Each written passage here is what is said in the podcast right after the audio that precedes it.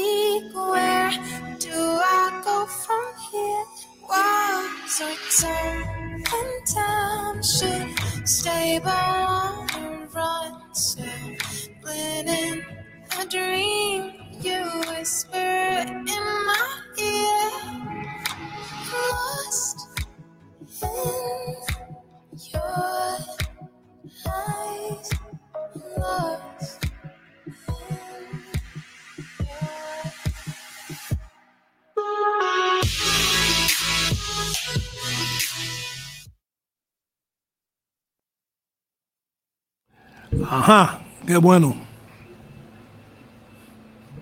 Hey, Daniel. ¿Qué pasa, mi hermano? I can't hear you.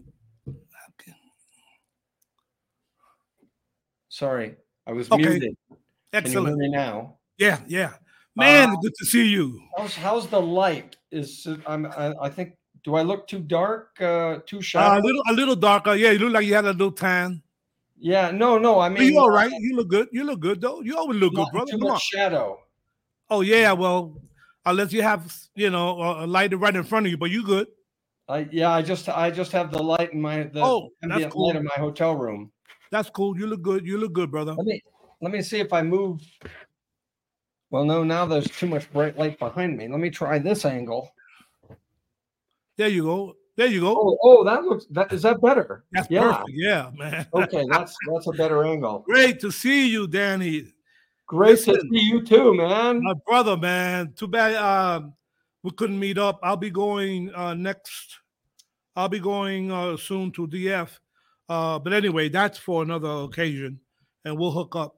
But uh, you know, first of all, let me uh, thank uh, Guanatos FM for allowing me to have this hour to introduce friends, artists, folks, creators. Uh, I want to thank them for this privilege. And um, I want to thank you for taking the time because I know you flew from a way, way long, long distance and you're in uh, Mexico City now. And I'm glad you took this time to uh, be on this program. Uh, this program is yours, bro. You take care. This is your hour, man. You hear me? First of all and foremost, uh, what interests me is that uh, uh, your your your creations, your your book. You had this book that you gave me, and I read it, and yeah, I have favorites. I couldn't find it for the simple reason I, I moved like three months ago, and I have everything in boxes still. Uh, but uh, when you told me about the Spanglish, I, I said yes, indeed, indeed, beautiful man. That's the one. I really appreciate that, man. I know it's a uh, great work, and you'll be reading from that uh, shortly. But before we we start with the reading, uh, let me ask you, brother. Um, uh, I want to ask you how how it came about your your desire to be a, first of all a teacher. I know you're a writer. I know you're a, a, a, screenplay, not a screenplay, uh, a playwright. Uh, you're many things, brother. You're an educator. You're a motivator. Uh, I want to let the, the, the audience knows that uh, in Mexico City some years back. We founded a, uh, a poetry club uh, at the American Legion, and and, and Daniel DJ Hamilton was uh, one of the founders. Just so you know some of his background, but as in reference to your your profession, especially not so much teaching, but the fact that you're into the arts, man. I mean, from playwriting, you know, to uh, beautiful, beautiful poetry, that kind of poetry that makes you want to sit down, think about it, and then read it again. Uh, how did that start? Uh, was that a passion from youth, from the high school days, or maybe prior? Oh yes, yes, from very early age. I think, um, in some ways, the fact that I grew up in a very tiny farming village of only 400 people, Oh. um, I think I spent a lot of my childhood being bored and and inventing things in my head for my my own entertainment. You know, Yeah. and I was very fortunate in that. Uh, well, initially I went to a, a, a the little Roman Catholic primary school in our village, Okay. uh, uh, where, among other things, I learned how to take a punch. In those days, man, the nuns would smack you the slightest, slightest offense. Uh, and I managed to get hit, I think, just about every day. But starting in grade seven, I rode the school bus to the next town, a bigger town, to go to public school. And I Oh. was very fortunate. I had a couple of teachers there um, who directed plays who really encouraged me um, uh, to, to be an actor and, and uh, encourage my love of theater. Uh, a man named Don Roebuck, who's unfortunately no longer living, was a great inspiration. And, um, you know, at one point, there were three people from my tiny little town doing shows on Broadway because of Is this. that guy. right? Yeah. That's amazing. My my brother Douglas, I think he did a, a oh, he did several seasons in the chorus at the Metropolitan Opera, Okay. several seasons in the chorus at New York City Opera, and then he, he did, I think, six or seven Broadway shows. Wow. Another guy from that high school, uh, a- an actor named Tom Wopat, became a Broadway and television star. He had a, a, a a goofy comedy show called The Dukes of Hazzard back in the 1980s. Um, and and another guy from that high school, uh, Dan Kelly, I, I think he's won eight Emmy awards for television lighting. This is all from your town, your small This, town. this is all from my high school because Okay. of this one teacher, Donald Right. Wow. What And an influence. Another teacher, a guy who actually I just visited him. He's still living. A guy named Stanley Roosh, who directed me in several plays, was was a great inspiration. Uh, and another guy named Xan Johnson, who just recently retired, former head of the theater department from University of Utah. But when he was doing his PhD at Northwestern in Chicago, he would come up to Wisconsin and do projects, and he directed me in a couple of theater projects. that. So those three people that I all met by the age of 15 had had huge uh, influence on me. Yes, definitely. And Wow. the the English department in our little junior high school was fabulous. The the English teachers I had in grade seven, eight, nine were a great inspiration uh, to my writing as well. No, but you were also an inspiration. I remember when some of your students would come to the poetry uh, readings that we had at the Legion, and you had you and, and Harry had quite a few. I Oh mean, I- yeah, yeah. at least five or six were students of yours, and these guys would come and participate, and uh, it was that was your influence also. Well, definitely partly my influence. That that was th- there was a really strong English department at the American School of Mexico City, and I was v- very proud to have been part of that. Mo- I was half time, maybe forty percent English and sixty percent drama and theater. So I, I was teaching creative writing, a little English lit. I had a really wonderful, my favorite job of all time. Uh, I, I just had such an interesting variety of classes, and I really enjoyed it. Yeah, I, and I I- I saw the uh the reflection uh on the uh, on your students because these guys were excellent. Actually, not long ago I got in contact with uh, Camila. She's in London. Oh yeah, Camila de la Parra, Yeah. fabulous writer, great, Yeah. great thinker, great Amazing kid. Well, Yeah. not no longer a kid. She was then. Well, yeah, yeah. and she she helped me with one of my books, actually a bilingual children's book. But anyway, this is the kind of influence that you had. That even even I later on was reaching out to them, you know, to help me out with some of my projects. Uh, so um, so from high school, during your high school years, you had all this sponging. I mean, this was all the influences of these excellent educators, and then it, it rubs off you to these ki- to these children, kids later on as you become a teacher. Uh, Yeah. And it, it it just I don't know that what what a manner of um, of these uh, young kids growing up in a bilingual environment because that's, that's the way I mean they were. They both most of them spoke English and Spanish, uh, and to be in contact with you to to have that influence, your influence, so that in the future, I mean, they can utilize it in whatever jobs they uh, acquire later on. Um, in your childhood, there, your family. I met your family, man. Wow, bro. I really, really, I, I, I, I man. I would, I don't know. I would, I, your mom and dad, like, hey, Louie, everywhere. Like, if I was their kid, I don't know. It, it was such a good feeling, and your brother and your sister, and uh, wow, that warmth, you know. so I, see how that, how how you and I became good friends. I was just back in Wisconsin to attend my father's 87th birthday party. And uh, yeah, my family, they all say hi to you. They all say, Are you still in touch with Louis? Say hello. Excellent, thank you. Likewise, um, I like the fact that uh, you uh, w- once you left Mexico, once you departed from Mexico City, you went over to Hong Kong as a, as a teacher. Uh, What what subject exactly were you were you in charge of? Did you teach there? Well, when I first left Mexico, my first job in Asia was actually in mainland China. Oh, okay. And over there, I've been uh, for the last eight years. I, I taught only one year in mainland China. I didn't Okay. particularly care for the school. I didn't particularly care for the political environment of censorship, etc. Yes, yes, yes. And I was the the the best thing about that was that it was close to Hong Kong.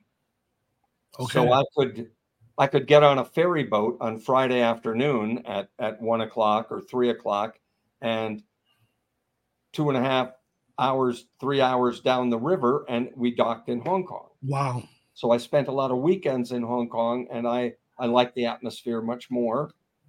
And then I got uh, a job offer in Hong Kong, Okay. so I moved there, and uh, for seven years in Hong Kong, I've been ex- just like in the mainland. I've been exclusively a, a, a drama teacher. Okay. But now, starting in September, I turned 65 back in January, and the school I was working in uh, said, Happy birthday and hit the road. Is that right? They said, No, they, they, they, they, weren't going to fire me, but they said, Happy birthday, and you won't be getting a new contract. Okay. Yeah.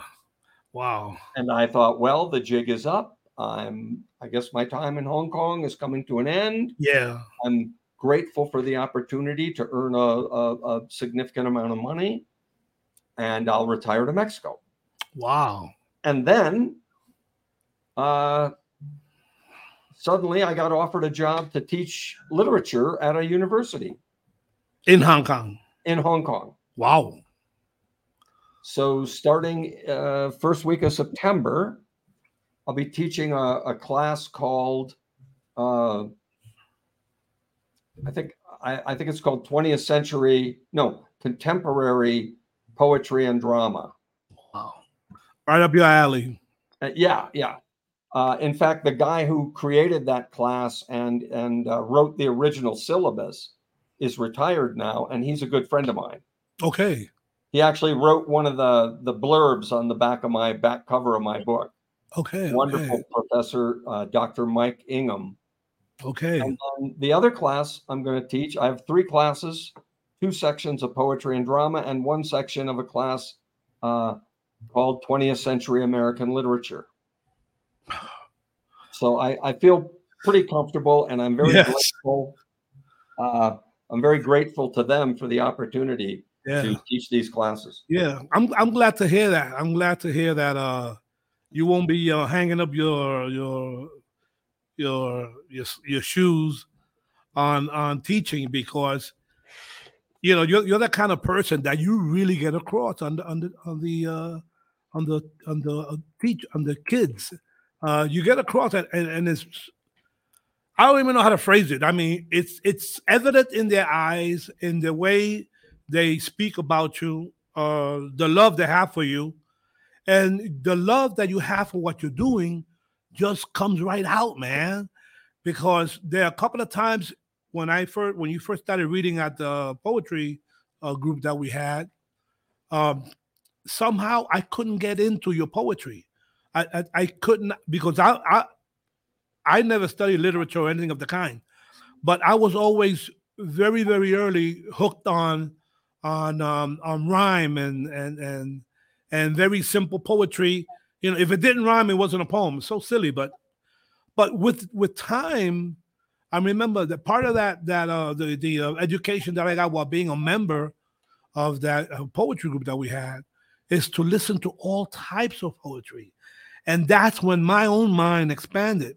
So I can see how these kids that you were teaching how they had a, an array of different techniques to write poems and and essays and uh, it, it just it, it was so it, it was so cool to be a part of that what i thought i was starting as a group just for us people that can write you know rhyme and rhythm and whatever you want to call it uh became actually my my classroom and i want to thank you for being part of that because I really did learn from you, brother. I really did.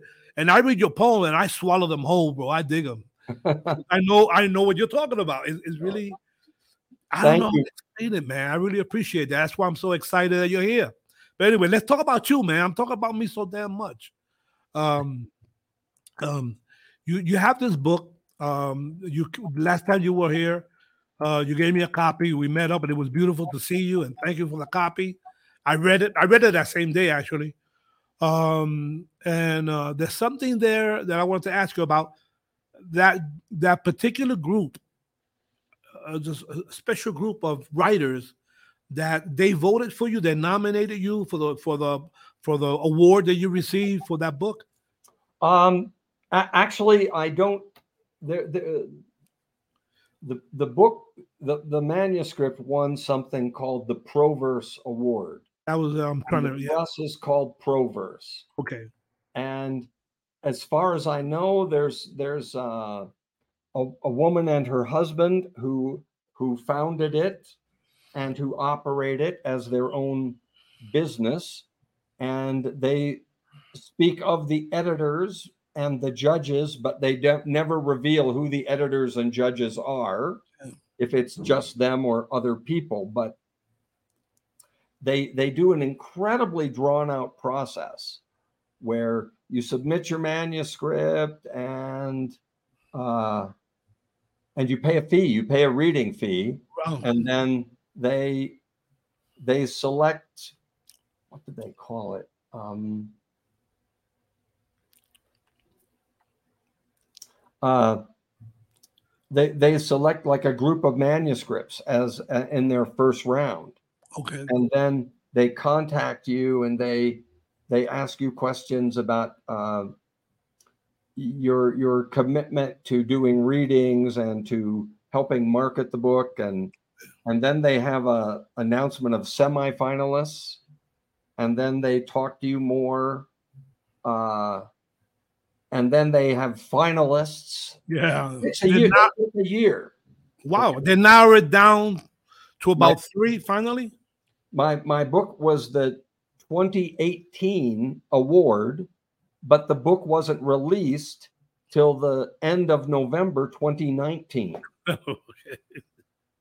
and if you remember december it's like my book came out i had a, a reading party i sold a bunch of copies i gave away a bunch of copies we had a little celebration in hong kong and uh, well the next week the news was full of stories about this virus up in wuhan china Yeah, yeah. And so my book came out, and all my plans to do readings all over the US and Mexico evaporated. Yeah, definitely. And so for the next, what, about three or four years, and Hong Kong was one of the most isolated places in the world. Oh, Hong wow. Kong and China were just shut down. Nobody goes in, nobody goes out. Right. For a while, if you wanted to enter Hong Kong, you had to do a three week quarantine Amazing. in, in a hotel selected by the government. So you're Yeah. paying whatever. And then at the time, a year and a half ago, when I was last in Mexico, they they declared in February that the COVID situation in Hong Kong uh, was spiking, and so they were going to close all the schools and have summer vacation be March and April. Wow.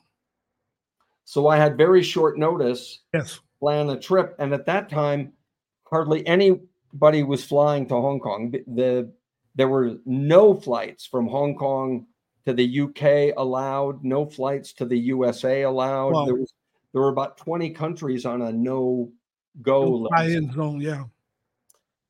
And at that time, the rule was if you went to one of those countries, you could not come back to Hong Kong until you had spent at least two weeks in a country that was not on the list.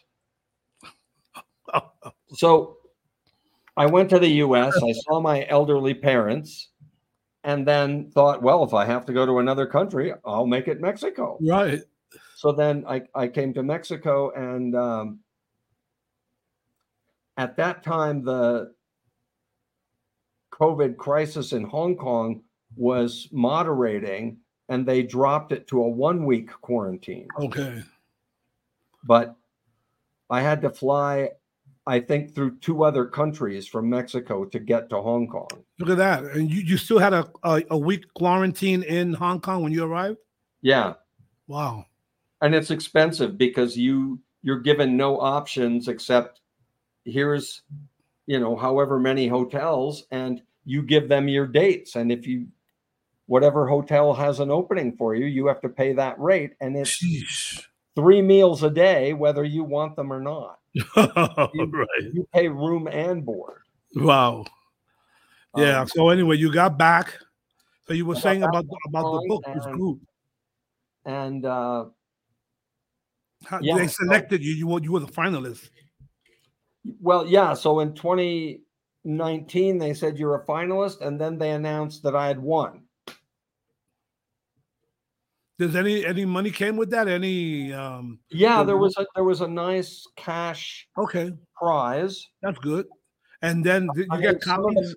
obviously, some of the money they take in from the reading fee, Okay. and th- they they give it back to the prize winners. Okay. And uh, So- did they give you copies? I gave I got a nice. Well, I they. It's like here's your pr- your prize money is this much, and Right. you get like two copies or three copies. And Oh. so I, I just converted my prize Winnings, yeah. yeah like okay well how many copies Right. Can I get to this? i think i ended up with about around 200 copies Okay. Okay. Wow. and Okay. I, I gave a lot of copies to writers who've contributed who've read my work who've given me like you given me encouragement and uh, i gave some copies away to family and friends and i sold some copies so yeah now i've less than i don't know less than a hundred uh, I, I might have 60 or 80 copies left. Could you um uh, uh, put the cover of that book again? Right. Yeah. DJ Hamilton. That's the man. Wow. And that's your first book, uh, uh Daniel? Yeah, I had a, a little chapbook uh, 40 years ago. I, I, I published a little chapbook, self-published. Um, it had some translations and and uh, excerpts, parts of what I was planning to be a very long poem. I but it, it never quite it kept getting longer, but it wasn't getting better. I remember. you know, you start out thinking, okay, I'm going to write this poem, and it's going to be eight sections, and each section is going to be like two pages, and then right. you work and work and work, and one day you realize, well, I have six good pages. I've I've like three three or four good poems. Okay. Listen, uh, I remember once doing one of the readings that we had, where actually three people had to participate to read your material.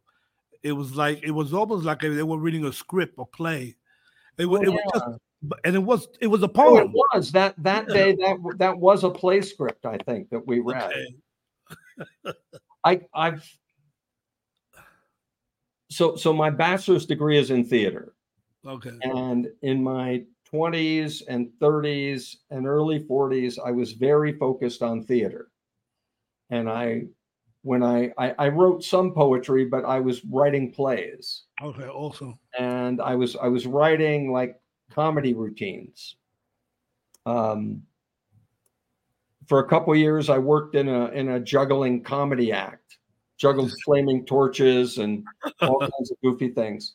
Um, and then I wrote some more serious plays and directed plays and won a couple awards for directing plays. Cool. And uh, but then there'd be periods when I would work less in the theater and I would focus on on poetry. Okay. And then in my 40s, I got offered a job at the American School of Guadalajara. Okay. and I had many, many happy memories of trips to Mexico and vacations in Mexico, and the the opportunity to live year round in Mexico and and get a paycheck that that was wonderful for me. So I I had my own small theater company that didn't make any money, but was creatively satisfying. I quit that turned that over to other people, and I moved to Guadalajara in 2004. Okay. And I was in Guadalajara for four years. And during that time, I just about every third or fourth weekend, I would go to Barra de Navidad. Okay. I Yeah. Of course. Barra de Navidad and Bahia de Tenacatita Sí. and and those beaches. anything, anything I think south of Puerto Vallarta is beautiful. Yeah, yeah, fantastic. And not, I mean, I have nothing against Puerto Vallarta. There's lovely people and beaches there, but it's a, a highly commercialized zone. Yeah, know. I I go to a place called uh, Punta Perula, which is about 20 miles south. Oh, yeah. Love that place. And anything that's anything south of Puerto Vallarta, and I love Puerto Vallarta, but it's so bloody crowded now and it's so commercialized, and it's just the the prices are amazing. But anyway, um, yeah, I've had friends. I've had friends who would say, if someone they'd say, "Oh, have you be, ever been to Mexico before?" and someone would say, oh, "Excuse me." They would ask a visitor, "Oh, have you ever been to Mexico before?" And the visitor would say, "Oh, yes, I've been to Cancun, or I've been to Puerto Vallarta." And my Mexican friends would say, "Well, yeah, Tulum, yeah. Mexico."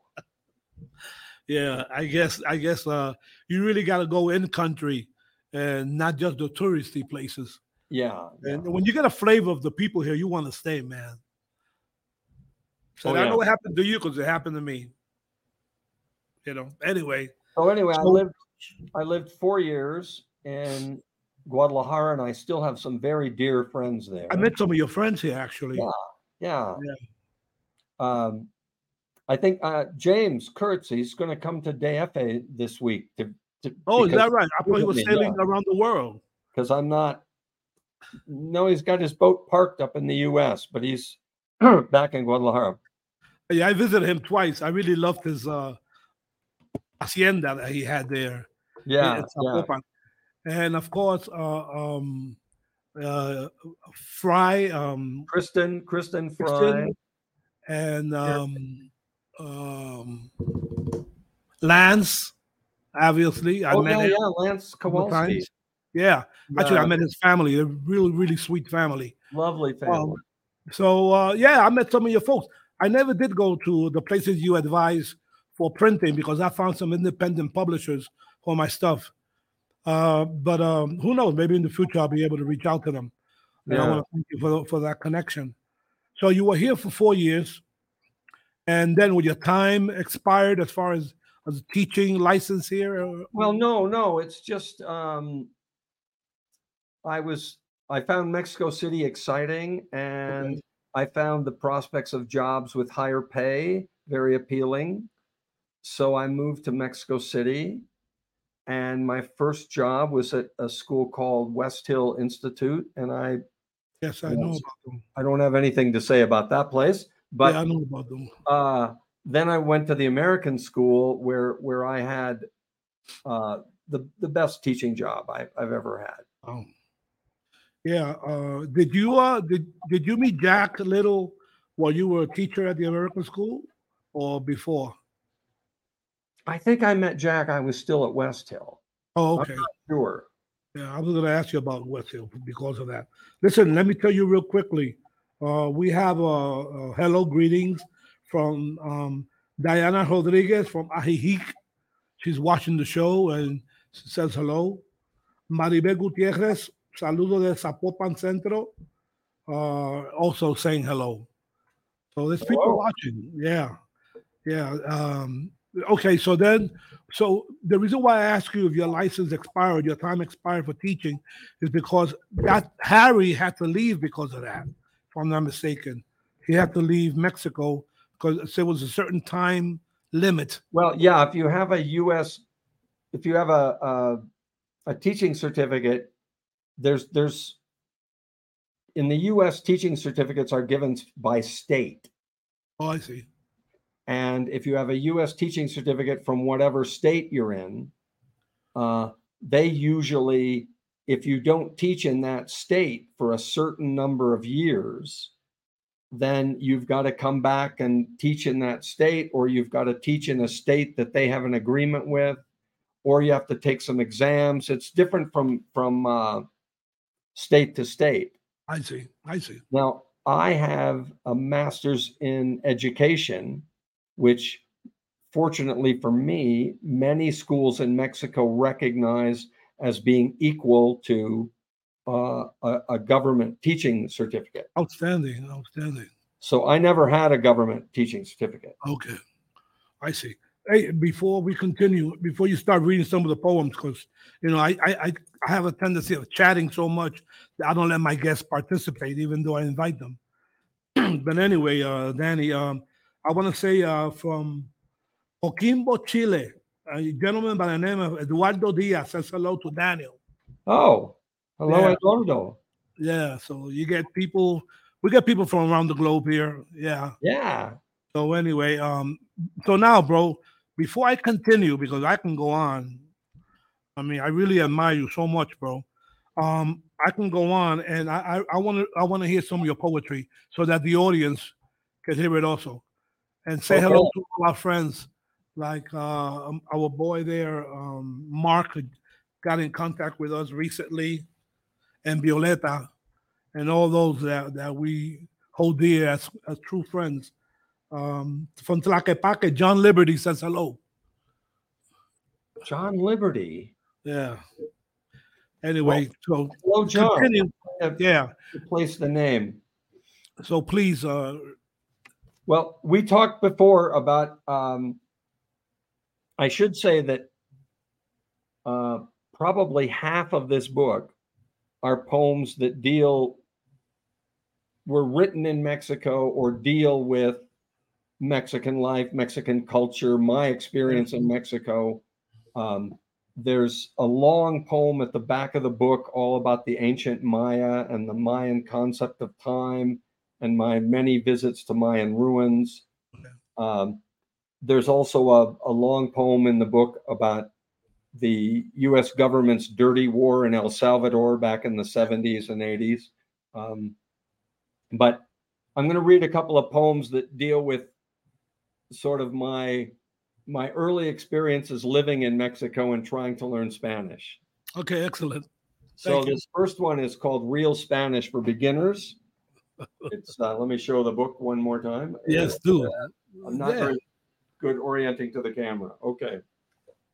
And there's a quote from from the great South American writer Jorge Luis Borges.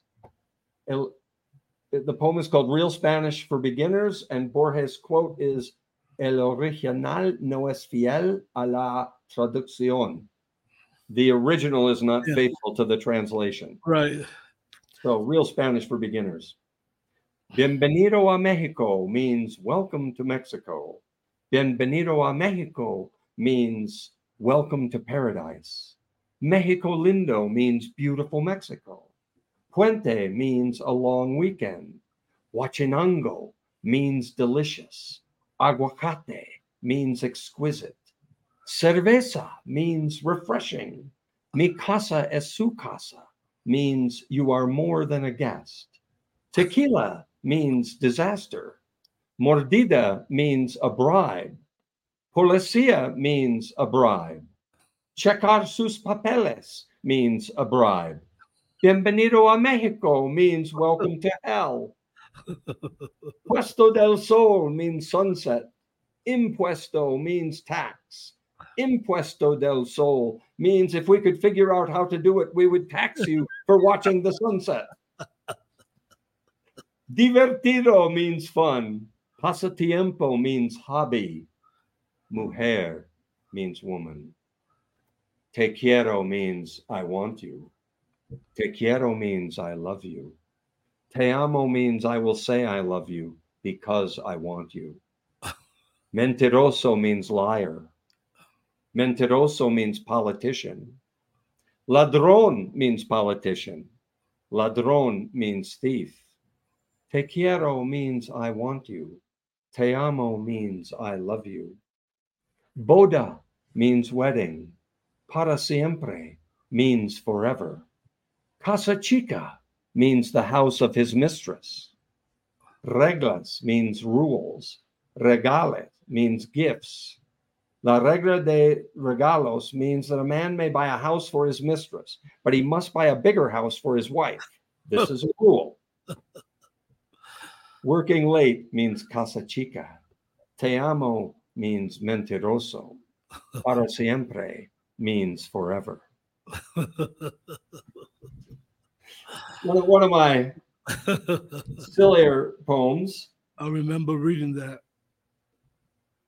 Uh, here's a here's a DFA poem uh, in in this part of DFA where I lived for the seven and a half years that I was here. Um, collectively, the big zone is Roma, Hippodromo, Condesa, Right. and there are these little colonias like Roma Norte and Right. Roma there's Sur. Colonia Hippodromo, Colonia Sí. Condesa, and Colonia Hippodromo Condesa. Right. Right. Right. But, but the center of all this, my favorite part of Mexico City, is uh, a huge oval that was at one time a horse racing track back in the 1890s, and it's the- now an incredibly popular park, Parque Yes. Mexico. See. So this is uh, dedicated to my good pal Sven Peterson, Parque Mexico.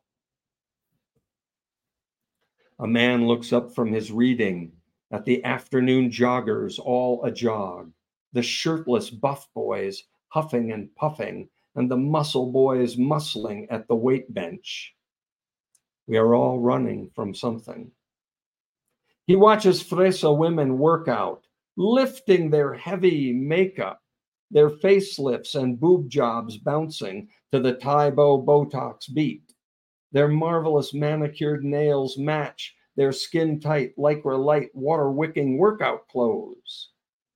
We are all running. He notices too the long parade of old men with young wives pushing the baby strollers by. The child is a candle, a spark we strike against the gathering dark of age and decrepitude.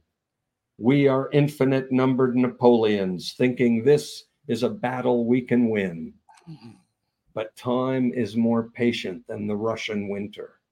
And time, like Wellington, knows our every futile move.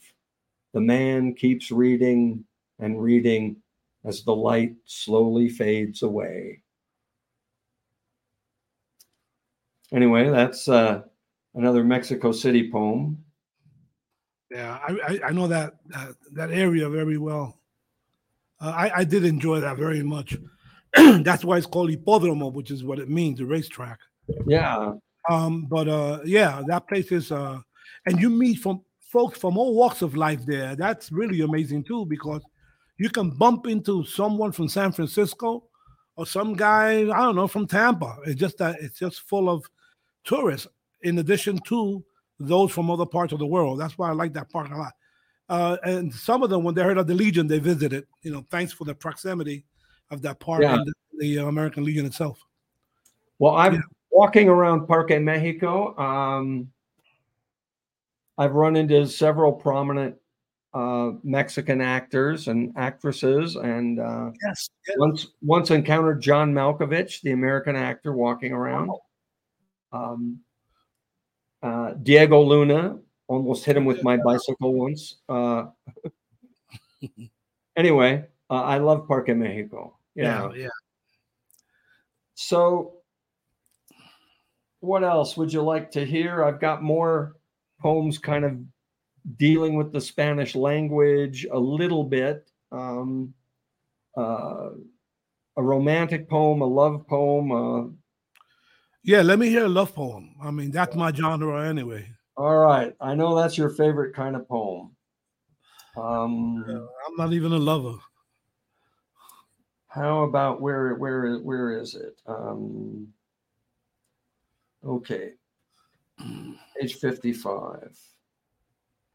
This isn't a really curious experience for me because I I generally work very slowly and I write and, and the bulk of a poem comes to me, but then I'll I'll spend hours tinkering with it. And I might Yeah.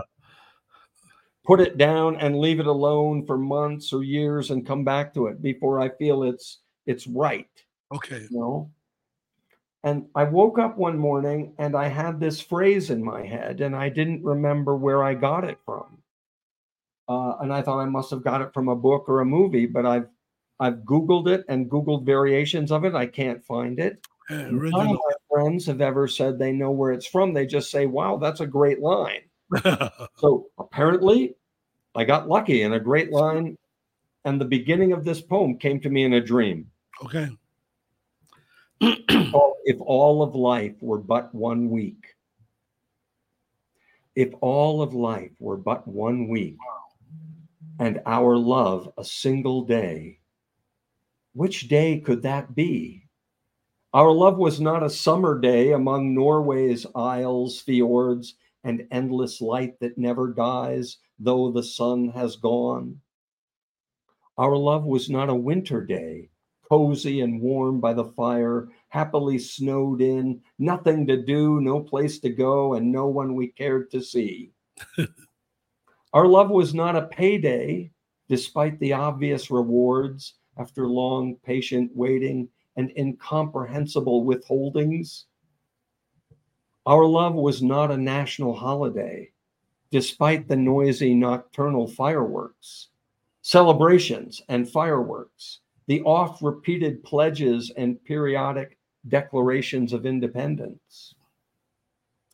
Our love seemed like the first day of school. We shivered like school children in anticipation of all we would soon discover, smiling and proud of our shiny new things. But no, our love was not the first day of school, though there were hard lessons learned and many pencils broken. Mm. Our love was this a fog bound day in a sleepy seaport town with empty wharves waiting for boats that never came, and the low moans of foghorns from passing ships we could never see. The damp cold cut through every coat, freezing our flesh as if naked. Faint light neither day nor night, casting shadows in the fog, shadows that were never what we imagined them to be. Wow. That's a, that's More, that's more of a sad love poem, I guess. Yeah, but there's a lot of discovery in there. I mean, you um you touch on many points that uh either you you're related because uh of the the happiness that it brings being alone, secluded with no one you wish to see, or it's just cold and foggy and I mean lonely. I mean, that's the contrast with any of those days. It's just I see why it took a little bit to go over it and trying to find the right word, how to pair them, because what comes out of there is, are, is, are visions, images, and uh, I can relate to that. Oh yeah, yeah. Listen, Well, there's wanted a to, great- There's Oh. a great line. What is it? Um, oh, I think I quote him somewhere, but I can't remember which page I quote him on. Um, a great, the, the greatest line about love I've ever encountered in any poem. And now I'm mad at myself because I can't think of the poet's name. I think is um Cotto, isn't it? Louis Cotto, something like that. Yeah. no, but listen, uh, uh, Um, we have just a few minutes left, but uh, and I want you to read another one. But before that, uh, it's, it's uh, eight more minutes. Before that, uh, I think it's a good time for folks to that live in Mexico City, if they can, if they can uh, be aware that uh, we're looking for a place so wh- where we can meet. Uh, I know that uh, Mark is still looking, and even though he offered his house, but people listening and watching, perhaps they know of a spot where uh, some poets can gather and read the material. This will be on the 8th of um, next week of August. If anyone out there is listening and you have any idea, give us some tips as to where can we can meet so we can gather and uh, and read out stuff. I won't be there incidentally. I'll go there later on. But uh, those that are watching, if you have any uh, tips, please uh, get in contact with me here or with um, with uh, DJ. Listen, um, could you give them your a way of they can contact you if they need to buy your book, if they want to buy your book? Your book is Yeah. really man. Well, they can um, they, they can search the title on Amazon and buy it Okay. from Amazon, Oh, outstanding. or uh, they they can contact me. Do we do we have a way to display it? Um, Uh, I have to write it down, but you know they can reach out to me and I'll I'll put them in Okay. contact. So that'll Uh, be real. real if cool. anybody emails me, I'll get in contact. It's it's a longish. I apologize, longish email. It's my my name, all lowercase, Hamilton DJ five eight at gmail.com. okay, Hamilton DJ five eight at gmail.com. okay. Uh, could you read one more before time? Uh, Yeah, yeah. I'll read. Uh, I'll read a short Please. poem that uh, comes from Zihuatanejo. Uh, time, time just flew by, bro. uh, I lost my page marker. There we go. Here it is. Uh, this this came from a a vision walking the beach. Okay. Modern love. In love and young, they stroll the moonlit beach. So, like a TV show, her left hand holds his right, their copper colored skin aglow, their muscled thighs with every footstep flex. Each falling wave repeats polite applause. Oh, how do they resist the siren call of hormones blazing in their blood and loins? He must feel his pounding heart, his burning urge to kiss her trembling lips, perfect mouth, and pull her lovely body close to his. I forget myself. Ah, to be so young. But no, these two, so innocent, they touch only hand to hand and smile and murmur softly, each into their separate cell phones. Talk about modern love. Well, t- t- tell me when I'm wrong. It's. That's sad though because it, it, it, it occupies so much of our of our time, our limited time that we have here on this planet. Um, I want to thank you again, uh, Danny. I know I call you Danny, and probably the only one besides your mom. You told me. Yeah. Anyway, it's a habit. anyway, Daniel, DJ. Um, I want to repeat uh, Diana Rodriguez and uh, Maribel Gutierrez, a uh, Mr. Uh, Daniel Eduardo Diaz. I'm sorry, and also uh, John Liberty uh, for watching and tuning in and and saying hello to our guest.